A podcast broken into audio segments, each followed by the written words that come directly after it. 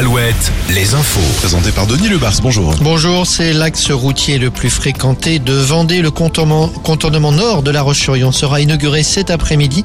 Un axe dont les travaux sont terminés. Ils se sont d'ailleurs achevés il y a une dizaine de jours, bien avant le calendrier initial. Et le trafic s'en trouve nettement amélioré. Au Sable d'Olonne, les petites traînes sont à disposition du public depuis ce week-end. Les petites traînes, c'est le nom donné à ce réseau de vélos en libre service avec une douzaine de stations et un premier quart d'heure d'utilisation euh, gratuit. Une centaine de bicyclettes ont été mises à disposition des usagers pour cette première année de mise en service. Le gouvernement dévoile aujourd'hui son plan de lutte contre la fraude sociale. On en connaît déjà quelques lignes.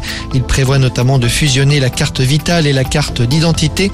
Et pour ceux qui vivent temporairement à l'étranger, euh, l'obligation de passer au moins 9 mois de l'année en France pour pouvoir prétendre aux aides sociales.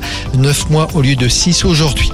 À l'étranger, justement, la guerre des drones en Ukraine et en Russie, la capitale ukrainienne a été soumise la nuit dernière à une troisième vague de frappes aériennes. En Russie, huit drones auraient été utilisés contre Moscou. Les joueurs de Cholet Basket, à l'honneur aujourd'hui, l'équipe senior et les espoirs seront reçus en mairie cet après-midi.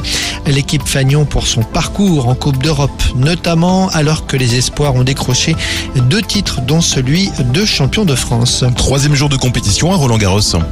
Oui, entrée en lice aujourd'hui de la tenante du titre, la polonaise Iga Swiatek. À suivre aussi Medvedev, tête de série numéro 2 chez les messieurs, ou encore Richard Gasquet et le retour de Gaël Monfils. Enfin, le temps, météo quasiment estival aujourd'hui encore, du soleil et du vent cet après-midi, avec des maximales autour de 24 degrés au Mans, 25 à Angers, 26 à Chaland. Très grande stabilité, nous retrouverons des conditions quasi identiques demain et jeudi, et en tout cas pas de pluie à l'horizon. Très bonne journée à tous sur Alouette.